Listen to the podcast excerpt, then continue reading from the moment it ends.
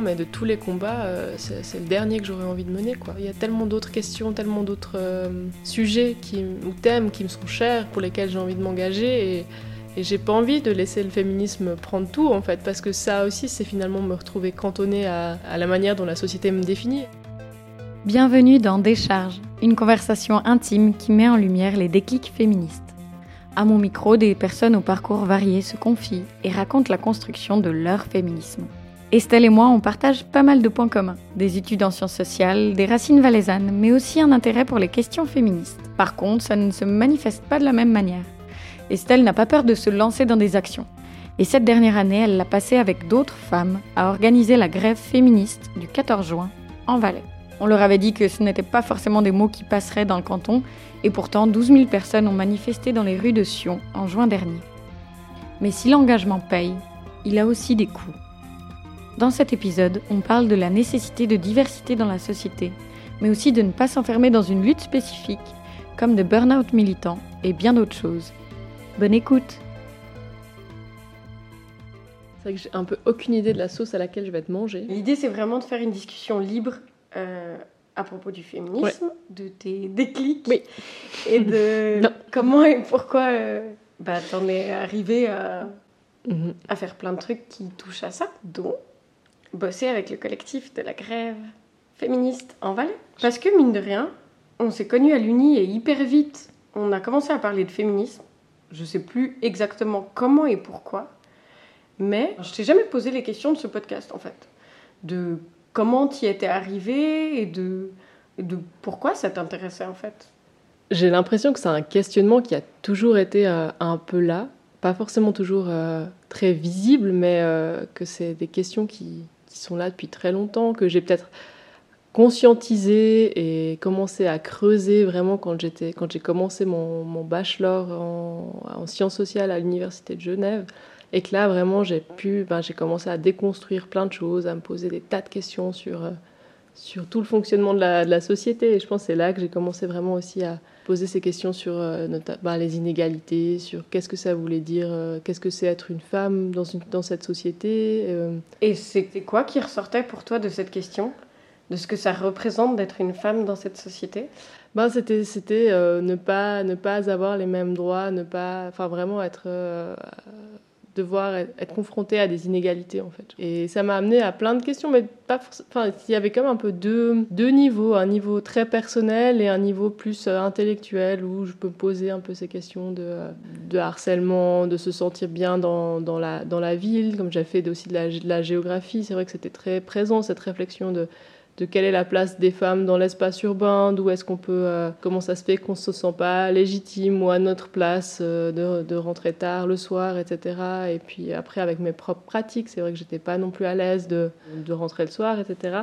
Et du coup de me poser la question, voilà, euh, pourquoi, pourquoi c'est comme ça, pourquoi est-ce que ma manière de, vivre jusqu'ici, est-ce que c'est vraiment comme ça que j'ai envie de, continuer de vivre, et puis, et puis pourquoi non, quelle solution on peut trouver pour, pour se sentir mieux aussi, quoi. Tu as l'impression que tu posais le mot féministe sur tes réflexions au début?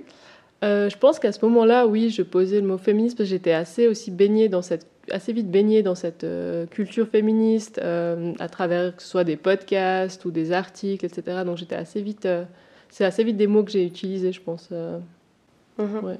J'ai peu de souvenirs, c'est assez intéressant. J'ai pas le souvenir d'un déclic féministe ou comme ça. J'ai vraiment, c'est plus un processus, je crois. Petit à petit, ça, c'est arrivé, c'est venu comme ça. Mais où tu, tu saurais dire un peu comment tu étais euh, enfant ou autre, ou même, euh, je sais pas, si, si, si tu en avais conscience à ce moment-là. Par exemple, moi, je sais que vraiment, je me rendais compte que j'avais l'impression d'être différente de ce à quoi j'étais censée ressembler en tant que, que femme, vu que c'est ce à quoi je m'identifie et autres. Mais je voyais pas les thématiques des inégalités. C'est arrivé aussi avec. Euh, bah avec euh, l'Uni. Ben, de ce que je me souviens, j'ai vraiment cette impression de, de m'être aperçue assez tard, en fait, de, de, cette différence, dans le sens où euh, j'avais bien conscience qu'il y avait des groupes euh, qui restaient plutôt entre filles, des groupes qui restaient en, plutôt entre garçons, mais moi, j'avais pas l'impression de, de me poser cette question de qui j'étais, est-ce que j'étais plutôt l'un, est-ce que j'étais plutôt l'autre? Enfin, j'étais aussi, euh, j'avais pas cette question de, de, de, me définir en tant que, en tant que fille, en tant que, en tant que femme plus tard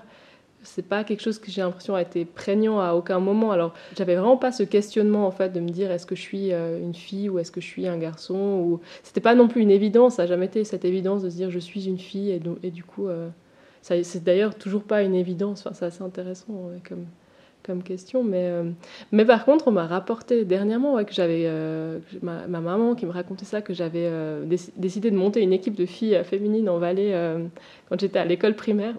Parce que mon grand-papa était entraîneur de foot, alors j'avais essayé de, monter une équipe pour, pour, qu'on puisse aussi jouer au foot, c'était que des, des, équipes de garçons à l'époque.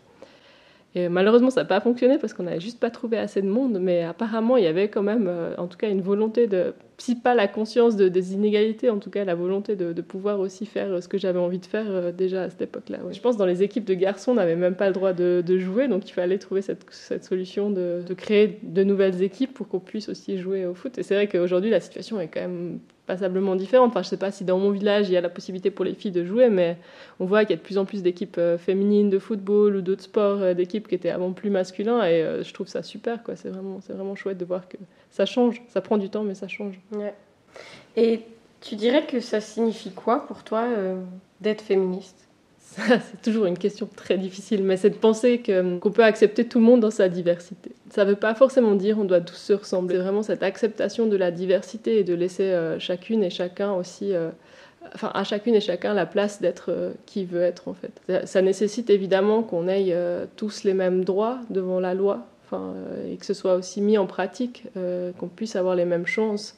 Mais aussi, je crois que cette deuxième, enfin cette dimension que j'abordais avant, de se dire ben voilà, c'est aussi, euh, c'est pas forcément faire de tout le monde des, des, hommes, c'est pas l'idée. Enfin, l'idée c'est vraiment de voilà, qu'il y ait une place pour, pour, pour, chacune et chacun. Quoi. Tu dis dans le sens où on dit souvent que c'est être égaux par rapport à. Ça. Est-ce, est-ce que c'est de ça que tu veux parler quand tu tu dis que de s'identifier à un modèle masculin, etc. Il y a d'une part ça, mais je crois que pour moi, le questionnement, il dépasse aussi le fait d'être femme ou d'être homme. Finalement, est-ce que cette différence, elle est tellement... C'est une, une, différence sur laquelle on fonde énormément de... Enfin, toute l'organisation de notre société, elle est fondée sur cette différence. Et des fois, je me demande, je me pose la question de, la, de cette pertinence, en fait, de vraiment de se dire, est-ce que c'est si important? Enfin, il y, a plein de raisons qui font qu'on a fait de cette différence quelque chose, un enjeu majeur de, l'organisation, que ce soit ben, tous les aspects liés à la reproduction, etc. Mais, mais je me pose toujours la question de comment est-ce que ça pourrait être autrement. Et puis de, toute cette, je suis assez, euh, je m'intéresse beaucoup de tout ce qui se passe dans, la communauté queer, de se dire bah, qu'est-ce qu'on est-ce que c'est pas plutôt un spectre aussi de, cette masculinité, cette féminité? Qu'est-ce que c'est d'être l'un ou l'autre? Voilà, et, en même temps, je, rencontre des, femmes qui me disent voilà, pour moi, femme, c'est ça, c'est clair, et euh, je me sens bien dans ça, ou des hommes qui sont très bien dans ce qu'ils sont, et puis je me dis c'est pas l'idée, c'est pas non plus de leur dire bah non, c'est faux ce que vous êtes. Euh, donc c'est vraiment trouver une manière de, pouvoir euh, laisser la place à cette diversité et, et de l'accepter, de la vivre pleinement, et de s'enrichir de ça. Je crois que c'est intéressant. Non, c'est clair. Et puis, je pense que c'est cette binarité super normée et cette dichotomie qu'on a créée, homme-femme, machin, elle enferme aussi, souvent. J'ai l'impression que c'est comme si on avait pris un peu des extrêmes, tu sais, qu'on avait fait Ah oui, bah là, c'est pour ceux qui ressemblent plus à ça, ça c'est pour les autres. Et où en même temps, il y a bah, de nouveau tout le spectre, tu vois. Puis ça nous fait penser en termes de marge et puis de ce à quoi c'est censé ressembler, soit la norme, là où on a tous des fluidités ou autres, et puis quand bien même on, serait OK avec la norme, il n'y a aussi pas de souci. Ouais, ça, je pense que c'est une, grande question qu'on se pose aussi souvent en tant que féministe. Euh, est-ce que si je suis féministe, j'ai le droit de Est-ce que j'ai le droit de euh, d'aimer me maquiller? Est-ce que j'ai le droit de porter des talons? Est-ce que j'ai le droit de, enfin, peu importe. Et, euh, ça, je pense, c'est aussi une question euh, pertinente. Et, on se pose souvent la question de à quel point est-ce que j'ai intégré des choses? À quel point est-ce que j'ai vraiment, c'est vraiment moi qui ai envie de ces, choses-là? Et je pense que c'est pour ça aussi que je pense, je parle de cette diversité et de se dire, ben voilà, en fait, il faut qu'on qu'il y ait la place en fait pour que chacune puisse être bien et euh, pouvoir euh, avancer comme elle a envie dans, dans sa vie. Je me demande si c'est la même chose pour le coup pour tout le monde, mais j'ai l'impression qu'en tant que féministe, parfois tu as la double peine dès lors que tu es identifiée comme telle par euh, d'autres personnes ou autres. C'est que si tu fais quelque chose supposé être une norme intériorisée ou machin, quand bien même ça te fait très plaisir, tu vois bah, je sais pas, bah, si on reprend le maquillage ou autre, il y a peut-être des gens qui vont te dire Ouais, mais bon, tu es féministe et puis tu reproduis ce schéma selon lequel tu te mets en valeur pour autrui, mm. alors que, bah non, peut-être juste tu te trouves méga cool avec, euh, avec du fond de teint et c'est ok aussi si tu en as envie. Et je trouve que ça, c'est fou comme on va toujours. Comme si c'était jamais assez, tu sais. Mm. Soit trop, soit pas assez. Et je pense que ça, c'est intéressant parce que moi, je le vis en tout cas à la fois des fois de l'extérieur, mais aussi de l'intérieur où où j'ai des périodes où je me dis, mais voilà, est-ce que je peux vraiment faire, euh, si je me dis féministe, est-ce que je peux vraiment faire ça, ça, ça et ça Ou euh, en fait, non, parce que c'est justement ben, des normes intégrées, etc. Et je pense que autant le questionnement, il est intéressant, le questionnement des, des normes, autant de vouloir absolument enfin, être dans le jugement de ces pratiques. Enfin, constamment, c'est n'est pas forcément quelque chose de, de simple. Ça prend, déjà, rien que le questionnement lui-même, il prend du, il prend beaucoup d'énergie et souvent c'est des questions auxquelles tu n'as pas vraiment de réponse. C'est pas noir ou blanc, c'est oui, c'est peut-être intériorisé et en même temps c'est quelque chose que tu aimes faire. Enfin, c'est pas soit forcément soit l'un soit l'autre, c'est pas forcément clair. Qu'est-ce qui est le plus, euh, enfin, lequel des deux est est le plus important dans la balance, mais il euh, faut avoir, ouais, qu'il faut avoir en tête, je pense, de ne pas se mettre trop, trop la pression finalement de, de, de, ce que, enfin voilà, de ce que ça implique être féministe. Je sais pas si toi ça te le fait aussi, mais moi j'ai l'impression que si je dis quelque chose de mal, et c'est ce qui a fait que pendant longtemps aussi j'ai pas sorti ce podcast parce que je me sentais pas légitime, parce que euh, parce que j'ai pas lu Simone de Beauvoir, parce que j'ai pas fait ci, parce que j'ai pas fait ça, parce que très certainement que parfois j'ai des bugs et que. Mais j'apprends. Mon but, c'est d'être toujours en processus, mais j'ai l'impression que, en tant que personne féministe, parfois on va d'autant plus aller dans des fights, même internes, tu vois, sur certaines thématiques. Et je me pose un peu la question de comment ben, juste faire front commun. Ben, un des enseignements là que, que, je garde aussi de, de, la mobilisation de la grève du 14 juin, 14 juin c'est la, la, bienveillance en fait qui est nécessaire. Parce qu'on n'est pas, on a tous nos, nos, chemins particuliers qui nous ont amenés euh, à tel moment à nous rencontrer, à travailler ensemble, mais on n'a pas la même compréhension des choses, on n'a pas les mêmes, forcément les mêmes intérêts. On reste des, même si on est féministe, on reste des personnes différentes. Enfin, je veux dire, ça ne veut pas dire que tous les féministes euh, sont d'accord sur tous les autres sujets euh, euh, de, société ou d'organisation, enfin, peu importe. Mais et je pense vraiment d'être dans, voilà, d'avoir. Je pense qu'il y a cet équilibre entre entre légitimité, entre il faut se légitimité et de l'autre côté il faut avoir la modestie de dire ben je sais pas tout, j'apprends encore en fait et, et d'être dans cet apprentissage constant, mais de pouvoir quand même réussir à, tenir ses positions, ou en tout cas pas forcément à les tenir, mais à, les développer, à les expliquer et à échanger avec les autres, parce que c'est dans l'échange qu'on qu'on s'enrichit. Mhm. Et ça, ça t'a beaucoup apporté quand tu bossais avec le collectif de la grève valaisanne? Est-ce que tu pourrais expliquer un peu euh, qu'est-ce qui s'est passé? Est-ce que ça a changé ton féminisme de faire ça? Euh, Est-ce que mon féminisme a changé? Euh, Il a certainement été très influencé. pour l'instant, j'avoue que j'ai tellement je pense que j'ai encore tellement à digérer aussi de cette mobilisation du 14 juin que j'aurais de la peine à, voir vraiment les changements. Je pense que quand je me suis engagée euh, dans, le collectif, euh, j'étais dans une phase où c'était déjà assez clair pour moi quel était plus ou moins euh, mon féminisme, j'avais déjà eu un peu cette préculture. Enfin, bien sûr, on apprend toujours et ça, mais j'étais plus moins concentré sur des questions de fond, je pense, pendant, la, pendant, la grève, enfin, la préparation de la grève, que vraiment plus sur des objectifs opérationnels, en fait. Et, euh, donc, moi, euh, j'ai beaucoup moins lu, en fait, pendant cette période-là. Euh, j'ai l'impression d'articles vraiment sur le féminisme que ce que je pouvais faire avant, parce que finalement, ben, c'était un peu plus le, moins le temps de la réflexion et plus le temps de l'action. Est-ce que c'était clair pour toi que tu avais envie de faire partie du collectif pour organiser la, grève féministe du 14 juin. Et est-ce que c'était clair pour toi direct de la faire en, Valais? Alors non. ça a été un peu un non les deux? ça a été un peu un concours de circonstances. Euh, je me suis retrouvée euh, aux assises romandes pour la grève en juin. Euh, en juin, du coup, ça fait déjà 2018 à Lausanne. Donc la première grande réunion, en fait, les premières grandes discussions. Et il y avait beaucoup de gens, mais euh, on était 3-4 valaisannes et c'est tout. Et on s'est posé la question, ben voilà, qu'est-ce qu'on fait en Valais? Enfin, On avait s'est dit euh, il faudrait quand même voir ce qui se passe. Et du coup, il y a eu cette volonté déjà de rien que de mettre un peu autour d'une table différentes personnes qui pourraient être intéressées à faire quelque chose en Valais pour qu'ensemble on, voie un peu mieux voilà c'est quoi la situation, qu'est-ce qui, qu'est-ce qui, est, qu'est-ce qui est possible. Et moi, j'étais vraiment partie dans l'idée de me dire voilà je mets les gens en contact. Moi, j'habite à Fribourg. J'ai pas forcément envie de, me retrouver à faire des trucs en Valais. Mais euh, voilà, il faut quand même. Euh, voilà, j'étais là, donc j'ai un peu. Euh, ça tient aussi un peu à moi, ce qui se passe quelque chose, parce qu'il faut au moins passer le témoin et, qu'il y ait une discussion qui, se crée. Et on a eu notre premier événement, enfin on a eu cette première réunion, on a discuté, puis on s'est dit bon bah il faut quand même qu'on ait un public un peu plus large que ces huit personnes réunies autour de la table. Du coup, on a organisé un premier événement, un ciné-débat à Sion.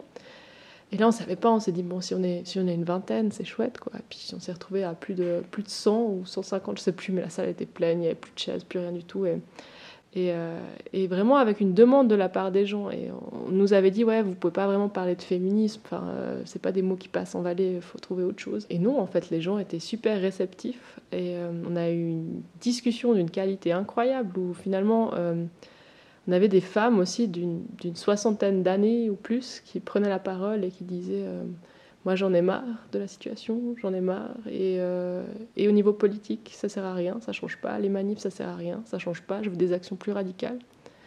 Et quand c'est ces femmes-là qui nous ont dit ça, je crois que ça nous a vraiment fait un déclic aussi de se dire mais il y a vraiment vraiment quelque chose à faire. Et euh, voilà de me dire bah ouais il y, y, a vraiment cet élan, il y a quelque chose à faire. Et puis je me suis retrouvée un peu embarquée dans l'aventure.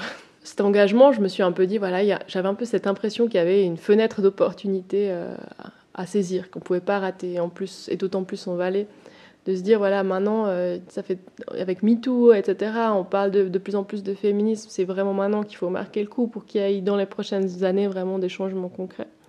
Donc c'est vraiment dans cette optique aussi que je me suis engagée. Et où tu as fait quoi? Dans euh, justement ce collectif Alors, la valaisanne euh, c'est difficile de définir ce que j'ai fait, mais je dirais un peu de, de, coordination, de la coordination. Euh, il a fallu déjà dans un premier temps ben, permettre à des gens de, de, se rencontrer, de mettre en place un peu euh, ben, un collectif. Et puis on a voulu quelque chose d'organisé de, de, manière très horizontale. Donc il a fallu aussi qu'on apprenne un peu tout ensemble ce que ça voulait dire, que ça voulait dire aussi que chacune qui avait un projet devait aussi euh, se donner les moyens de le réaliser. C'était cool de se mettre en contact avec d'autres gens, mais que c'est à chacune de, voilà, de, enfin, de le porter, ou en tout cas de le porter ensemble, mais euh, qu'il faut prendre chacune un peu les, les devants. Et euh, voilà, ça a pris du temps et c'était, c'était, incroyable. Tu l'as vécu comment le jour même de la grève?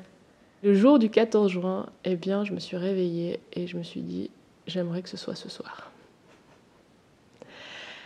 Je sais, c'est triste. Mais j'étais tellement fatiguée, j'étais tellement épuisée que j'avais, j'avais, j'avais même plus envie de le vivre ce jour que j'avais préparé pendant des mois en fait. Et, euh, et euh, C'était aussi de l'appréhension, tu penses? Un peu, de se dire, euh, voilà, est-ce qu'il y aura suffisamment de monde, etc. Mais mais je crois que c'était plutôt plus de la fatigue et de la lassitude. Alors heureusement, c'est pas resté toute la journée. Mais c'est vrai que j'ai commencé comme ça la journée. Je me rappelle vraiment m'être réveillée dans cet état-là. Ça a mis du temps pour partir vraiment. Et je crois que c'est vraiment quand j'ai vu, euh, voilà, quand on a eu, euh, on était sur la planta et puis qu'on est parti et puis qu'on était tellement, tellement, tellement dans les rues et qu'après on a appris qu'on était 12 000. Là, ça, c'était bon, ça a lâché quoi. C'était, je me suis dit waouh, incroyable. On l'a fait. Est-ce que tu as envie de continuer ce collectif? Tu disais avant aussi, tu es arrivé à ces thématiques par un biais ben, assez universitaire de ce que je comprends. Et je me dis, c'est peut-être autre chose une fois que, le...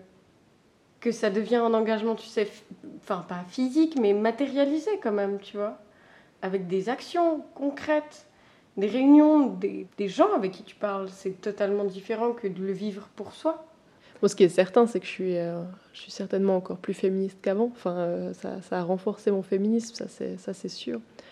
Euh, bah, concernant mon, engagement, je, suis hyper heureuse de voir qu'il y a plein de projets qui continuent au niveau du, du collectif et puis qui sont amenés à se poursuivre. J'ai un peu, je me suis un peu brûlée aussi ces derniers mois, enfin pendant mes mois d'engagement, dans le sens j'ai vraiment vraiment fait beaucoup par rapport à ce que je pouvais donner.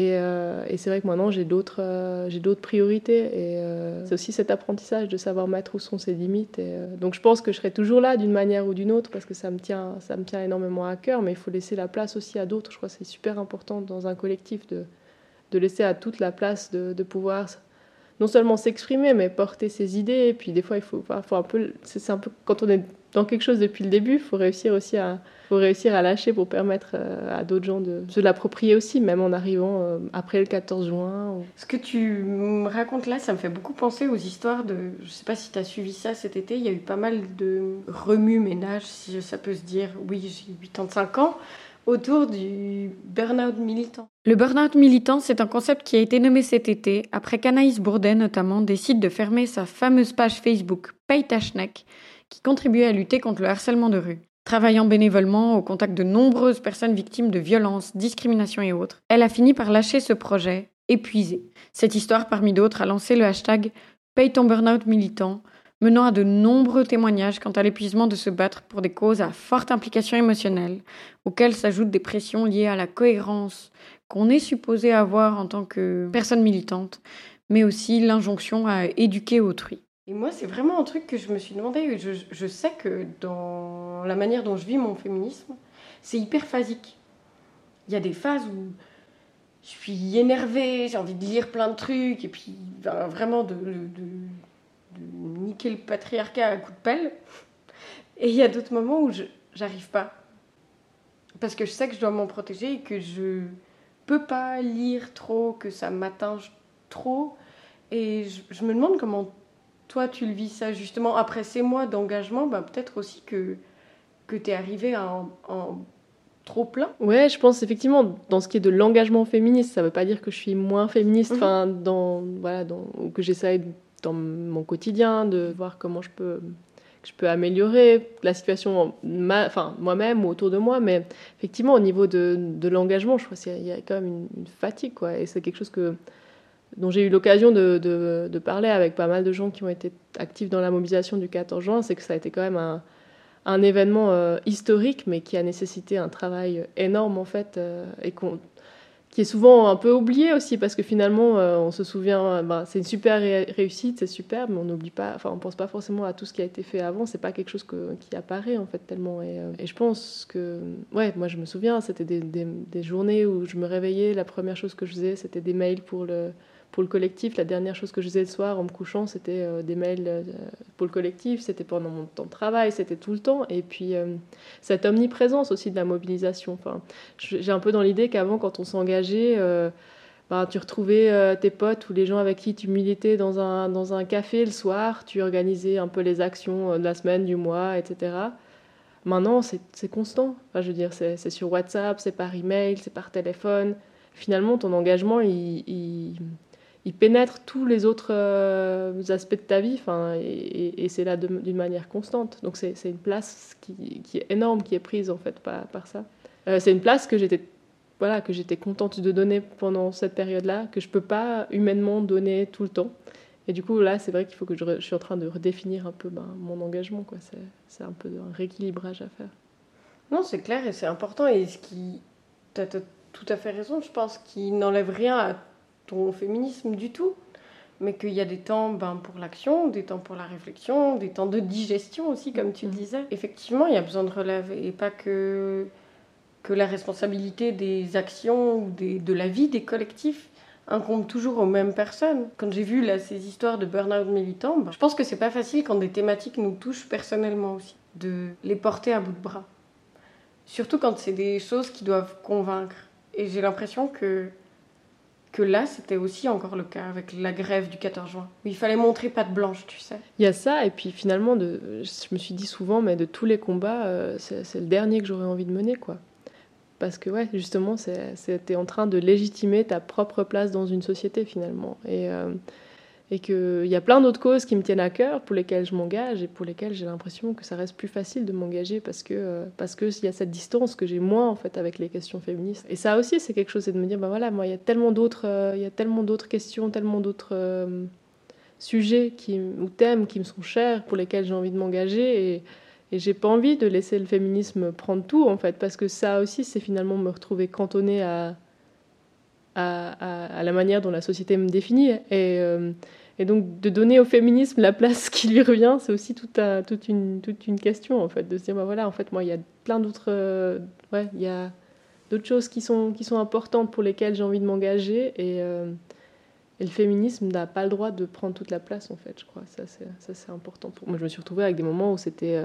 Mon fil d'actualité était complètement inondé de, nouvelles féministes. J'avais plus rien d'autre que ça. Et, euh, et j'ai dû faire un tri. J'ai été faire le tri de tout ce qui concernait pas forcément, par exemple, le 14 juin, si c'était avant, pour me dire, mais en fait. Euh, j'ai pas l'énergie de enfin j'ai besoin de voir autre chose. Je peux pas être cantonné dans cette dans cette bulle ou voir la, la vie uniquement par ce prisme là il me faut d'autres euh, donc ouais enfin je crois que ça, ça, on dirait un peu de la souffrance comme ça. Je pense qu'il y en a un peu mais ça ça, n'enlève rien à tout ce que ça m'a apporté d'incroyable et au fait que, que, que c'est d'une nécessité absolue. Mais je pense que c'est important que qu'on n'oublie pas en fait ça en fait. Pour tout enfin pour tout le monde pour tout et je pense que c'est quelque chose qu'on retrouve dans plein de formes d'engagement en fait associatif ou, ou militant mais qui se cantonne pas au féminisme, bien qu'il y a des caractéristiques un peu particulières.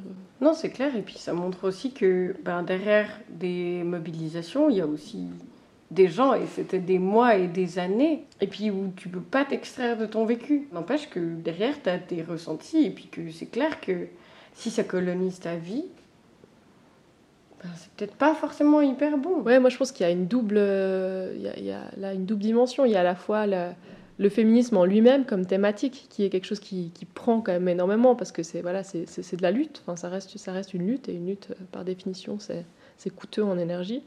Et, là, dans le cadre de la grève, il y avait en plus ben, l'engagement, qui est quand même, ben, voilà, tu, tu, organises des choses, etc. Donc il y avait un peu cette double dimension qui, était, euh, qui sont coûteux en fait en, énergie, et, et, où tu dois aussi apprendre à mettre des limites pour pouvoir... Euh, ben, continuer à t'engager en fait et continuer à être aussi féministe. Et je pense qu'effectivement, des fois, on est obligé d'enlever ses lunettes, comme tu dis, pour, euh, pour pouvoir aussi euh, mieux les remettre et, avoir de nouveau un, regard qui reste aussi euh, un, peu neuf. Ça, c'est aussi quelque chose. Je pense que des fois, si, si, on est trop tout le temps avec notre regard féministe ou, ou, avec ce prisme-là, on perd un peu de vue la réalité que d'autres gens vivent en fait. Et on est peut-être plus capable aussi de de communiquer avec eux et des enfin parce qu'il y a aussi ça c'est que des fois on commence à penser avec euh, à se retrouver dans un certain dans une certaine dynamique de pensée à, à, faire des voilà on est avec nos termes qu'on comprend qu'on qu'on maîtrise euh, qui font sens pour nous. Et puis à côté de nous il y a des gens qui vivent des réalités complètement différentes et puis euh, avec lesquels on doit, ben, on doit déjà vivre ensemble, mais aussi c'est cool si on peut échanger et puis peut-être ben, faire évoluer certaines choses de la société. Ouais. En ce sens-là, ça t'a changé justement d'avoir euh, le collectif et de rencontrer bah, des femmes de toute classe sociale, classe d'âge, etc. Oui, ça c'est clair, c'était intéressant de, de, voir toute cette diversité, de voir euh, qu'est-ce qu'on partage, sur quoi on était d'accord, sur quoi on était moins d'accord. Après, euh, voilà, moi je pense que ça reste ça reste une diversité toute, euh, toute euh, limitée, enfin, si on peut dire ça comme ça. Et puis, il faut avoir le temps de s'engager, il faut avoir... Et ça, ça a été toujours notre réflexion, de se dire, mais comment est-ce qu'on arrive à toucher les autres femmes, en fait, celles qui ne peuvent pas forcément être là à une réunion le soir parce qu'elles doivent s'occuper de leurs enfants, parce qu'elles travaillent le soir, parce ou parce qu'elles n'ont juste pas l'énergie de faire ça, pas l'envie de faire ça. Comment est-ce qu'on arrive à, à, être en contact, en fait, et puis à, à travailler ensemble? Tu disais avant que c'était plus un moment d'action pour toi, mais est-ce qu'il y a quand même des thématiques peut-être qui ont émergé de, de cet engagement-là, lié au féminisme, pendant cette année, ou, ou peut-être au contact d'autres personnes? Tu t'es sensibilisée? Pour dire vrai, j'ai eu peu le temps de me consacrer au, fond pendant cette, cette année-là. Comme je disais avant, ça a été surtout de l'opérationnel finalement. Et que c'était peut-être aussi la, la, limite que je me suis mise. Peut-être que j'étais obligée d'enlever mes lunettes pour pouvoir me concentrer sur, euh, sur des choses qui étaient plus de l'ordre opérationnel en fait. C'est clair que j'ai gagné quand même beaucoup de, de connaissances, que ce soit ben, sur les, thématiques, de, sur toutes les thématiques abordées dans le manifeste finalement, que ce soit les inégalités salariales, que ce soit les violences. Euh, donc ça c'est certain, mais, mais je pense que j'ai moins eu l'occasion de, d'y réfléchir vraiment que ce que, j'aurais, que ce que j'ai eu l'occasion avant. Enfin, c'était des temps différents. Et dans ton quotidien, tu as l'impression que ça a changé quelque chose depuis que tu t'engages? Oui, oui, bien sûr. Je pense que ça s'est encore amplifié là avec durant les six derniers mois, mais c'est quelque chose qui existait déjà avant. Cette remise en question, elle conduit à des changements aussi de comportement. Typiquement, si on prend avant, j'avais tellement peur de rentrer le soir euh, même quand j'habitais dans un village ou en bordure de, ville, de petite ville ou comme ça, c'était, euh, c'était l'angoisse. Hein. Je me retournais 15 fois en rentrant parce que j'étais persuadée d'être suivie, mais c'est aussi des choses que j'ai apprises dans mon éducation. On m'a dit faut faire très attention, surtout si tu es une fille, quand tu rentres tard le soir tu prends pas le dernier train, tu prends pas, tu rentres pas, tu rentres pas seul. Et, et je pense qu'il y, y a, une partie de, de, danger dont il faut vraiment, enfin voilà, il faut, faut, faire attention. Ça sert à rien de se mettre en danger, mais il y a aussi, euh, on se fait énormément peur en fait. Et, et, moi, ben, j'ai décidé d'arrêter de me faire peur. Enfin, euh, j'ai beaucoup moins peur dans l'espace public maintenant qu'avant parce que j'ai décidé que ça suffisait, enfin que je voulais pas continuer de vivre avec cette peur-là. Euh, il y a ça, je pense qu'il y a évidemment dans, dans mes rapports avec, euh, avec les hommes, mais, euh, mais aussi avec les femmes, enfin finalement c'est plein de questions. Ma définition de moi-même, je pense aussi. Enfin, typiquement si je me présente, ça me viendrait toujours pas à l'idée de dire, de me, enfin, de me présenter en tant que femme, enfin je dirais pas je m'appelle euh, Estelle, je suis une femme de temps. Enfin voilà, c'est juste pas naturel pour moi. Ça ne semble pas être une caractér... encore une fois une caractéristique euh, qui est nécessaire en fait à ma, à ma description. Et ça, ça, ça, ça reste. Et c'est vrai que ça a été intéressant de le confronter à, à, ces mois de mobilisation où finalement tout reposait sur le fait d'être ou de se définir comme femme. Et euh, des fois, j'avais l'impression de faire un peu le grand écart en étant en train de défendre euh, voilà, des choses pour les femmes, alors que pour moi, c'est une catégorie qui est essentiellement euh, sociale et politique plus que, plus que toute autre chose en fait. Et puis euh, ça qu'elle elle fait sens pour ça dans ce champ d'action, mais pas forcément pour, euh, pour, pour, me définir en fait. Quand j'ai commencé mon engagement, j'étais vraiment dans cette optique de, spectre, vraiment très, très de spectre. Je suis toujours, hein. mais, mais, mais ce que ça m'a apporté la grève, euh, enfin la mobilisation pour la grève, c'était peut-être de mieux comprendre celles qui choisissent vraiment de, de, garder en fait cette définition binaire et de voir et d'accepter en fait que voilà pour certaines personnes c'est comme ça et puis que, ça, peu importe que ce soit parce que ça les rassure ou parce que ça correspond à ce qu'elles sont ou, autre mais de dire ben voilà enfin idéalement c'est vrai ce serait mieux moi je pense. Enfin c'est ma conviction à moi elle, n'engage que moi qu'on soit dans un système qui soit pas binaire qui soit plus de l'ordre d'un spectre. Je pense que finalement on est tous perdants du système actuel. Perdants et perdants, pardon. Et euh, en fait, là, je reproduis encore la binarité. Ça, c'est toute la question aussi du langage inclusif, où finalement, tu, tu, tu sais plus trop quelle est la bonne solution, en fait. À quel, comment est-ce que tu, tu casses, enfin, comment tu remplaces le système actuel par quelque chose d'autre, de plus, euh, de plus ouvert à la diversité, comme je disais au début, en fait. Euh, et je pense que ouais, ça, ça a été des questions. Enfin, là-dessus, ma réflexion, elle a, elle, elle, a continué à énormément se nourrir en fait ces derniers mois de, de se dire voilà, déjà de un, c'est pas pour moi, ça n'a jamais été un combat contre les hommes parce que je pense que sur de nombreux aspects, ils sont tout aussi, euh, enfin peut-être pas tout aussi, mais ils sont victimes aussi du, du système et, euh, et, on a tous à gagner en fait que, que ça change. C'est clair, mais pour cette question du langage, mais moi aussi je galère et puis chaque fois après, quand je réécoute, je suis là, merde, c'est pas assez inclusif. J'ai développé des tricks grâce à certaines personnes proches de moi qui, justement, m'ont dit plusieurs fois, bah, un truc que tu peux faire, c'est dire personne. Pour éviter, justement, de voir remettre ces étiquettes sans lesquelles, apparemment, on peut pas s'exprimer, tu vois. Privilégier ouais, le langage épicène, c'est sûr, de trouver tous les mots où on peut, euh, enfin, qui, qui, qui n'ont pas de genre en eux-mêmes. Tu disais avant que dans les impacts que ça a eu dans ta vie, il y a le rapport à la fois aux hommes qui peuvent t'entourer, mais aussi aux femmes. Est-ce que c'est venu en même temps pour toi? Je me demande ça parce que bah, je crois que justement les premières fois où je me suis posé les questions par rapport au féminisme, des questions par rapport au féminisme, c'était vraiment dans une optique de me repositionner par ce qu'on attendait de moi et où je réalisais pas aussi tous les trucs que j'avais intériorisés et la misogynie que j'avais intériorisé. J'ai l'impression que ça a pris du temps pour que mon féminisme se déplace à ce niveau-là et que ce soit pas ouais, pas en en féminisme de être une ah, en fait qui était misogyne quoi.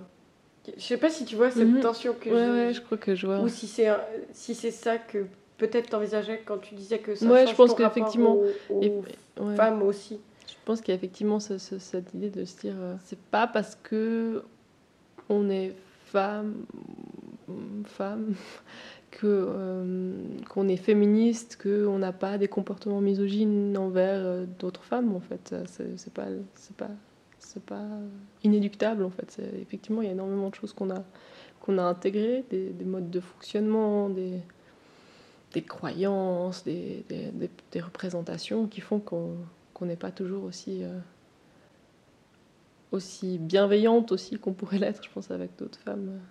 Il peut y avoir quand même ces, ces tensions de, sous prétexte de soi-même des constructions, euh, être dans le jugement par rapport à à des personnes qui, si ça se trouve, ont déconstruit, mais juste n'expriment pas les choses ou ne les mobilisent pas de la même manière. Oui, effectivement, ça, je pense que c'est aussi. Je pense effectivement, ça, c'est peut-être venu plus. C'est certainement venu aussi plus tard, parce que je pense qu'il faut déjà. J'ai d'abord dû faire ce travail sur moi avant de vraiment pouvoir le faire. Euh, enfin, peut-être que. Ouais, peut-être qu'il y a eu d'abord plus cette question de ma place à moi, et puis ensuite de voir la place des autres aussi. Euh, et, c'est pour ça que je, dis, je parle aussi plus de cette question de diversité, parce que finalement, euh, je pense qu'en tout cas, on peut être féministe. Alors, je ne suis pas toujours d'accord avec les gens qui disent euh, il y, a, y, a, 15 000 féministes. Euh, ça, c'est moins un truc. pour... Je pense qu'effectivement, il y a, y a des, des, différences, mais qu'il y a quand même un principe de base, enfin, un, peu, un, corpus un peu commun, en fait, assez, assez différent au féminisme. Par contre, je pense que le, féminisme, dans la manière dont il se pratique, il est, euh, il est complètement, euh, il peut être très très différent en fait. Euh, ouais, enfin, je, je, sais pas, c'est question de de définition que je trouve relativement compliqué finalement de se dire. Et, ce que j'ai trouvé assez intéressant en fait dans la dans la mobilisation en Valais, c'est que on, s'est peu posé la question de se dire voilà c'est quoi être féministe ou c'est quoi parce qu'il y avait comme un espèce de consensus quand même sur ce que c'était et, euh, de comment on voulait se mobiliser, etc. Donc il n'y a, pas, vraiment eu de... Il y a eu des fois des discussions, etc., mais ça n'a jamais été... Euh, on n'a jamais vu des courants féministes s'affronter, enfin c'était vraiment de, loin pas ça, et ça j'ai trouvé assez intéressant. Du coup, tu, qualifierais comment ton féminisme? Pas, euh, Je te demande pas ton étiquette féministe, tu vois, pas du tout, mais dans la manière dont tu le vis J'aimerais dire qu'il est non-binaire, si c'est possible. Euh, non, en fait, ce serait ma volonté, c'est qu'il soit constamment non-binaire, mais c'est pas vrai parce qu'en fait, euh, en fait, c'est toujours des, les catégories reviennent toujours, mais euh, il y a, y, a, y a de ça quelque chose de se dire, ben voilà, on est cette idée d'acceptation, de diversité, de bienveillance aussi, c'est des valeurs qui me c'est des valeurs qui, qui, me touchent plus que le concept de sororité, par, exemple. C'est quelque chose avec lequel j'ai, j'ai, moins d'affinité. On l'entend souvent ces temps, mais, mais j'ai pas forcément envie de développer un, un, rapport différent avec les femmes qu'avec les hommes. En fait, c'est pas un truc qui me. Voilà, je comprends qu'il y a des gens qui trouvent ça important, mais pour moi, c'est pas, c'est pas, pas quelque chose. Mais bon, c'est pas ça qui qualifie mon féminisme. Mais euh, je trouve que c'est toujours un, en tout cas, il est vraiment ouais, de, de, définir mon féminisme, mais il est vraiment euh, tourné, euh, il, est vraiment ouvert à la diversité, je crois. Et, et enfin, je, je l'espère et j'aimerais qu'il soit. Et puis, est-ce qu'il y a des choses ou des sujets qui féministes qui en ce moment te t'éveillent? Et qui font partie de, de, ta vie. Tu vois ce que je veux dire? Je sais pas, mais moi, bah, de nouveau, je suis un peu monomaniaque, donc parfois j'ai des, des lubies où un sujet m'intéresse beaucoup très fort pendant un court moment et où je vais lire plein de choses ou voir une série euh, qui parle d'un sujet ou après j'ai envie de ça comme nourriture. Je sais pas si toi c'est le cas ou, ou même si tu écoutes euh, un podcast ou si tu bref, si tu as quelque chose à conseiller. C'est vrai que je suis un peu encore en phase de, régénérescence et que du coup j'ai un peu pris mes distances avec euh, les questionnements féministes en ce moment. Enfin, pas, mes distances, mais c'est moins, au centre, de, moins central dans ma vie. Euh, mais ce qui, me, questionne beaucoup en ce moment, c'est, bon, un questionnement qui est là depuis un moment, mais toujours ces aspects de sexualité. Là, je trouve qu'il y a encore énormément de choses à, déconstruire en fait dans la sexualité. Euh, et de comment, la, comment en fait euh, avoir une sexualité féministe. C'est des questions qui, m'interrogent en particulier. Je comprends ces questions. Et ben pour continuer sur ce sujet, si jamais il y a un super podcast qui parle de ça, et de l'hétéronormativité dans les rapports euh, sexuels en l'occurrence. C'était un épisode qui avait été fait par euh, Les couilles sur la table, donc Victoire Tuaillon, Toyon, je ne sais pas prononcer, et qui s'appelle Pénétrer, qui est vraiment très super. Tu l'avais écouté Ouais, je l'ai écouté. C'est hyper intéressant. Et, euh, et ouais, hyper prégnant dans. Mais aussi tout ce qu'on voit avec. dans toutes les séries ou autres. Je me dis, la représentation qu'on a eue de la sexualité, mais comment tu veux faire avec ça quoi? Ouais, puis là encore, on, se voit, on voit à quel point c'est une thématique qui est tellement transversale, qui concerne enfin, des choses qui sont plus loin de nous, comme des choses qui relèvent vraiment du corps, de l'intime, de... Ouais, tant dans la relation à aux autres que, que dans sa, sa, définition, dans sa manière de voir le monde. Enfin, c'est hyper intéressant. Quoi, ça. Ouais. Merci beaucoup en tout cas d'avoir répondu à mes questions. Merci à toi. Ça m'a fait très plaisir et repose-toi bien. Merci. Merci d'avoir écouté Décharge. J'espère que cette conversation vous aura plu et si vous voulez soutenir mon travail, abonnez-vous à ce podcast et suivez-moi sur les réseaux sociaux. Vous pourrez retrouver Décharge sur Facebook, sur YouTube, mais aussi sur Instagram, décharge-en-bas doc. Encore merci et à bientôt